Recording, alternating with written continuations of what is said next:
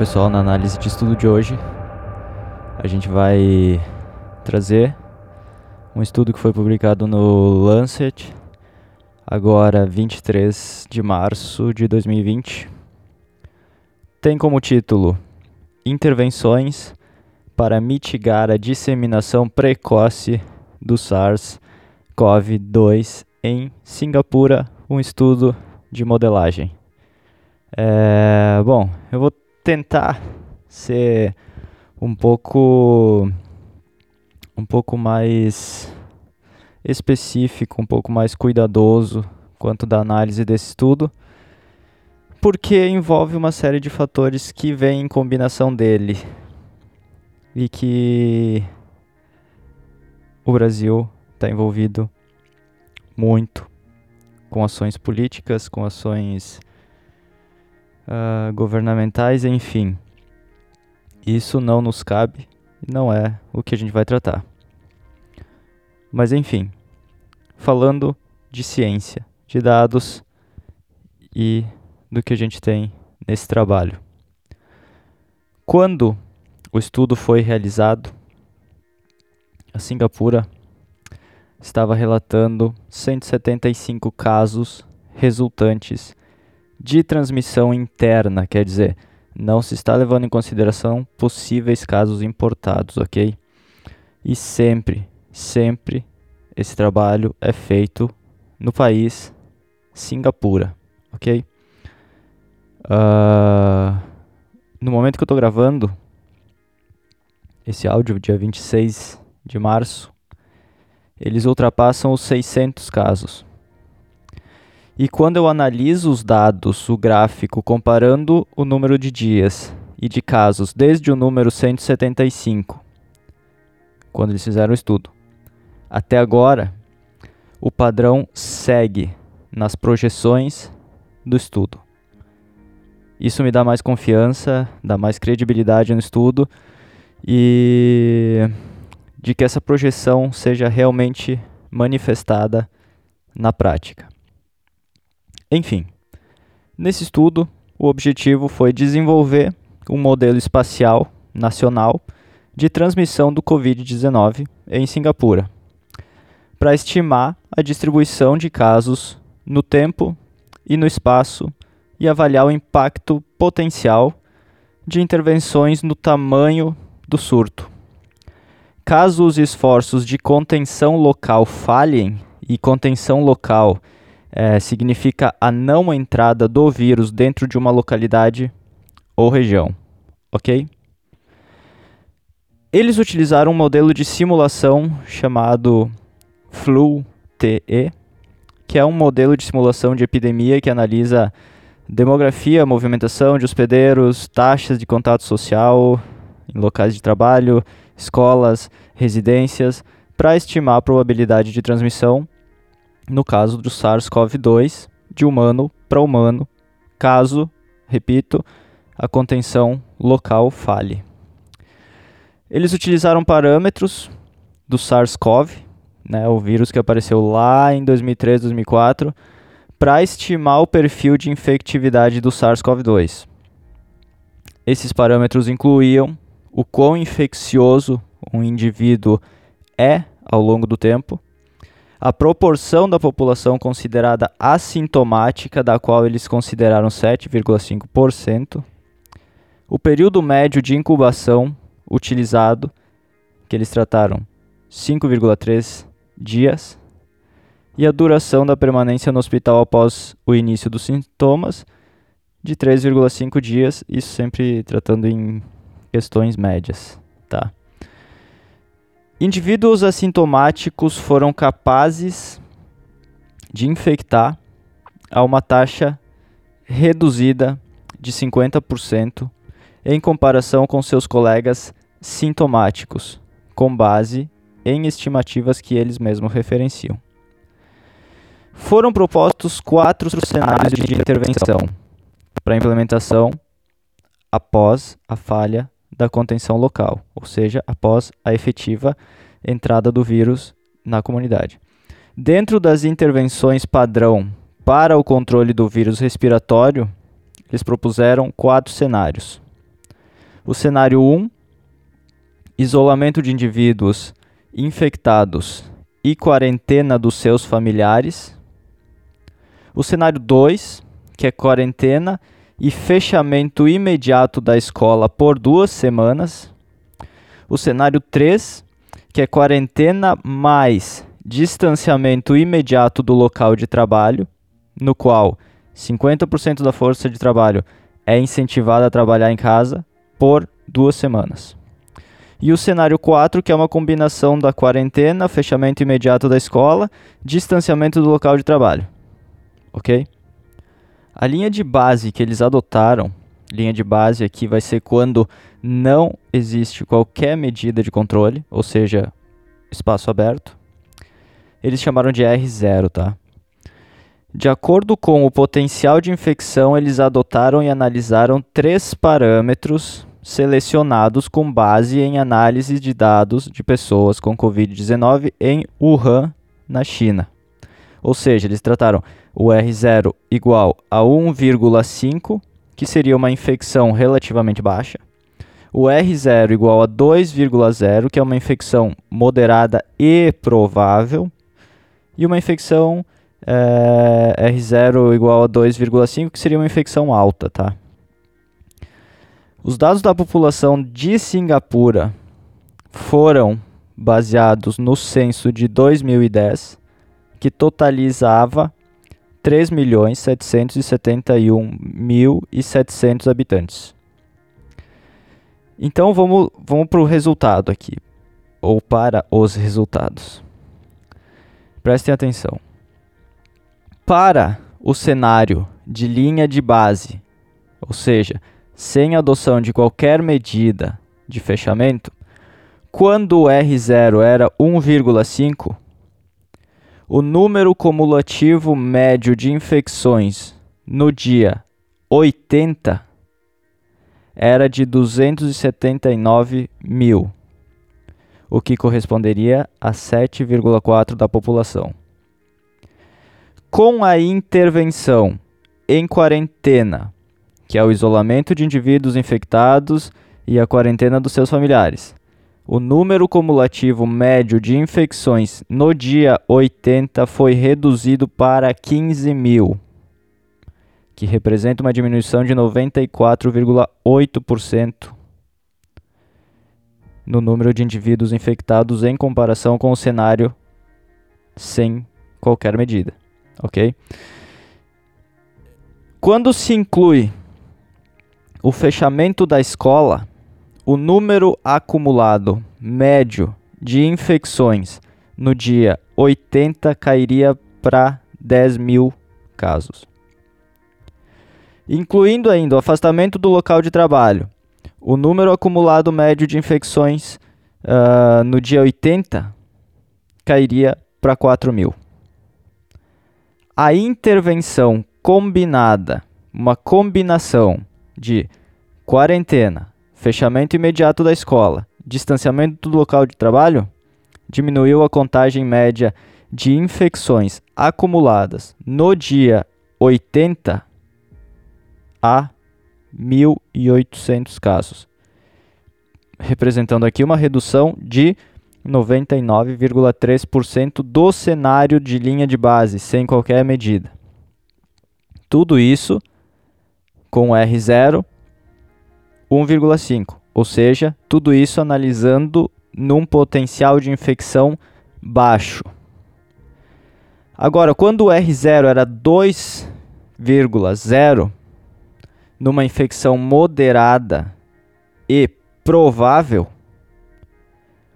o cenário de linha de base sem qualquer medida adotada o número acumulado médio de infecções no dia 80 seria de 727 mil casos, ou seja, 19,3% da população.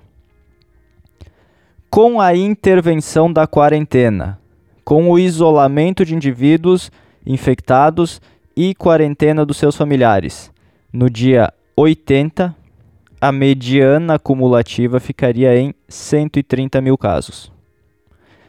Com o fechamento de escolas, 97 mil casos. Com o afastamento do local de trabalho, 67 mil casos. E com a intervenção combinada de tudo isso, 50 mil casos. Esse cenário é o que, minha opinião, parece ser o mais próximo do real, ok? Uma infecção moderada, mais próxima do, do provável, de acordo com a base que já aconteceu na China.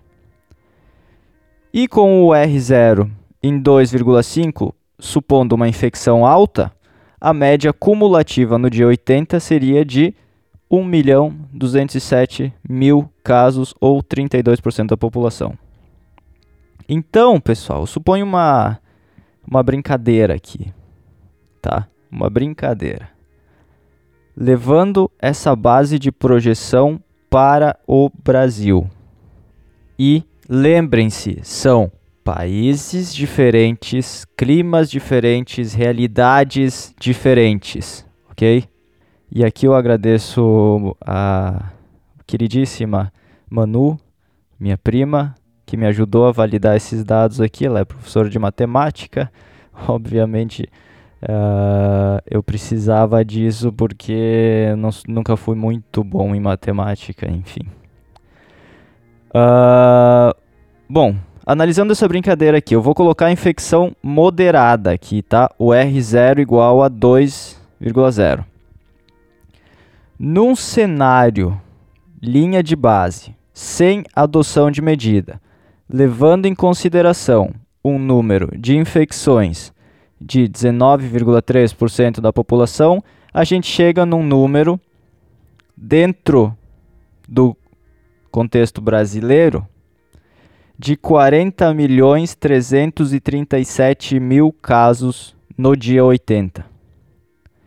Supondo que houvesse intervenção da quarentena, ou seja, o isolamento dos indivíduos infectados, quarentena dos seus familiares, no dia 80 a mediana cumulativa ficaria em 7 milhões 106 mil casos no dia 80. Incrementando o fechamento das escolas, seriam 5 milhões 225 mil casos. Com o afastamento do local de trabalho, 3 milhões 553 mil casos. Combinação de todas as ações, 2 milhões 717 mil casos. Lembrando, isso é um exercício comparativo com o estudo, ele não reflete a realidade, apesar de que os dados práticos que a gente vai ver no Brasil, talvez, talvez, não sejam mera coincidência. Uh, isso é para a gente começar a pensar, isso é para a gente começar a analisar com base em dados, lembrando que todos esses dados eles são considerados a partir do paciente número 100 tá? A partir de 100 casos no país, se começou a avaliar até o dia de número 80, tá? O número médio de infecções diárias ao longo do tempo mostrou que quando o R0 era 1,5 ou 2,0, era improvável que o pico epidêmico ocorresse durante esse período de 80 dias, ou seja, há um alongamento da curva dentro do espaço de tempo, nesse caso, indo para além dos 80 dias. E isso significa o quê? Que o país ganharia tempo. Quando o R0 foi 2,0, assumindo uma proporção assintomática de 22,7%, foram observados 381 mil casos adicionais no cenário de quarentena. Obviamente, podem ser considerados números assintomáticos muito maiores, chegando a 50%. O próprio estudo considera isso. Assintomáticos, lembrando, são os pacientes que não manifestam os sintomas, porém possuem ainda assim e transmitem o vírus. Uh, indo para o final agora, parte da discussão. A introdução de casos em novos países, regiões e cidades provavelmente continuará em áreas onde o estabelecimento local poderá se formar, dependendo do nível em andamento das medidas de controle. No caso de a contenção local não ter êxito, ou seja, no caso do vírus entrar efetivamente no local, é sugerido que o controle nacional de surtos seja viável.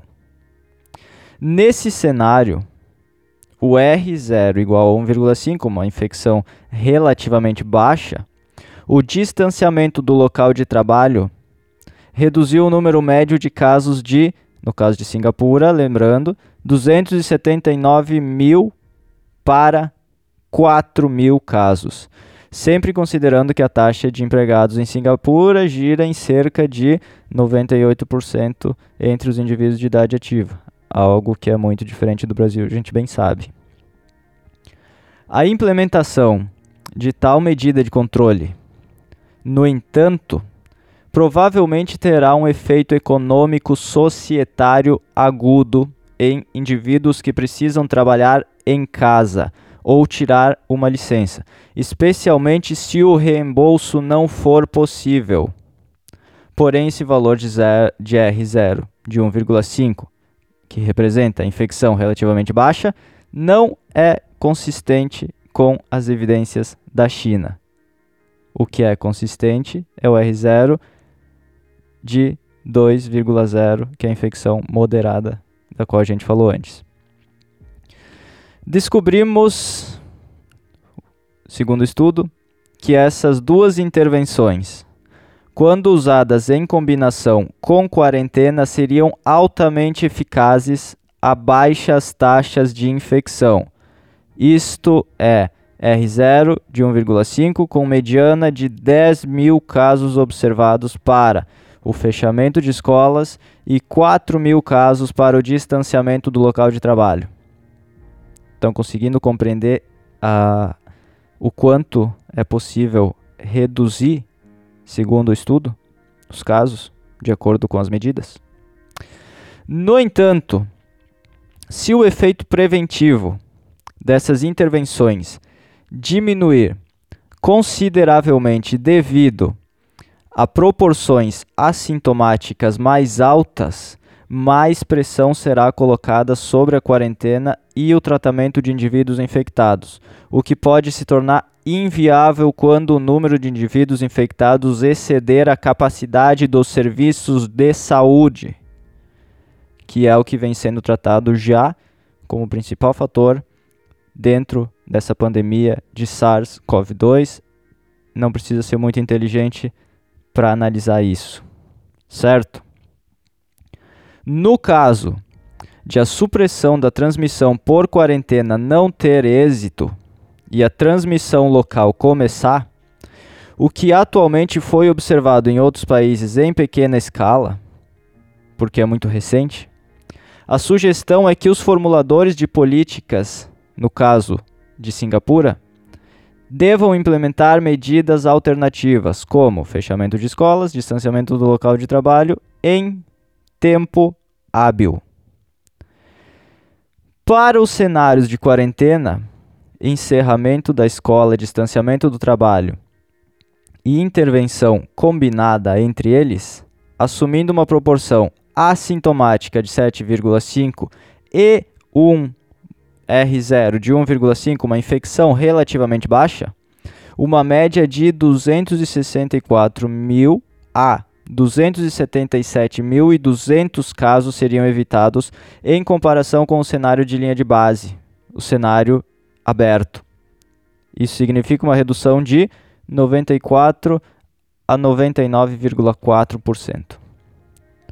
Assim, considerando as diferenças no número de casos evitados pela proporção de indivíduos assintomáticos na população, intervenções adicionais como vacinação, onde as pesquisas estão em andamento rapidamente, ou a prescrição de medicamentos antivirais existentes que são eficazes para o, para o tratamento de infecções virais relacionadas deve ser considerado. A inibição do contato continua sendo importante, mas a alta proporção de infecções assintomáticas e não documentadas e as oportunidades perdidas de quarentena tornarão o controle um grande, e aí eu digo gigante, desafio. As atuais medidas de controle de surtos lideradas pelo governo só terão êxito com a cooperação pública, através do exercício de boa higiene, prevenção de infecções em espaços compartilhados, educação adequada para entender quando os sintomas podem ser indicativos de uma potencial infecção por SARS-CoV-2. O planejamento da pandemia é crucial nos, estados, nos estágios iniciais para evitar um surto nacional. No estudo foi investigado o uso de intervenções que visam restringir o contato entre indivíduos em importantes locais de contato, como vocês bem viram, escola, local de trabalho e em casa. A implementação da intervenção combinada de indivíduos infectados em quarentena e seus familiares, distanciamento do local de trabalho e fechamento da escola após a detecção da transmissão na comunidade pode reduzir substancialmente o número de infecções por SARS-CoV-2. Portanto, recomenda-se a implantação imediata dessa estratégia se a transmissão secundária local for confirmada. No entanto, a quarentena e o afastamento do local de trabalho devem ser priorizados em relação ao fechamento da escola. Porque nessa fase inicial, as crianças sintomáticas têm maiores taxas de abandono escolar, o que os adultos sintomáticos do trabalho não seguem a mesma linha. E isso é uma suposição, ok? Em proporções assintomáticas mais altas, a eficácia da intervenção pode ser substancialmente reduzida, exigindo a necessidade de gerenciamento e tratamentos eficazes de casos e medidas preventivas, como as vacinas citadas anteriormente. Uh, eu só queria dar um, um catch aqui, porque olha quem que bancou esse estudo o Ministério da Saúde de Singapura, Centro de Melhoramento da Saúde da População de Singapura, ou seja, órgãos relacionados ao governo bancaram um estudo desse nível, muito bem referenciado, publicado por uma grande revista. Esse é o primeiro estudo nesse nível. E por que, que eu considero interessante as projeções desses dados? Primeiro, porque eles são os mais atuais, os mais interessantes, os mais bem embasados. E segundo, porque eles nos fazem pensar, instigar o raciocínio, ter mais clareza quanto à forma com que o local onde é que eu tô está agindo e aí com base nos dados eu possa tomar uma decisão minha embasada e como eu sempre digo e bato na tecla, e eu acho que vocês estão aqui exatamente por isso, uma decisão mais sapiente.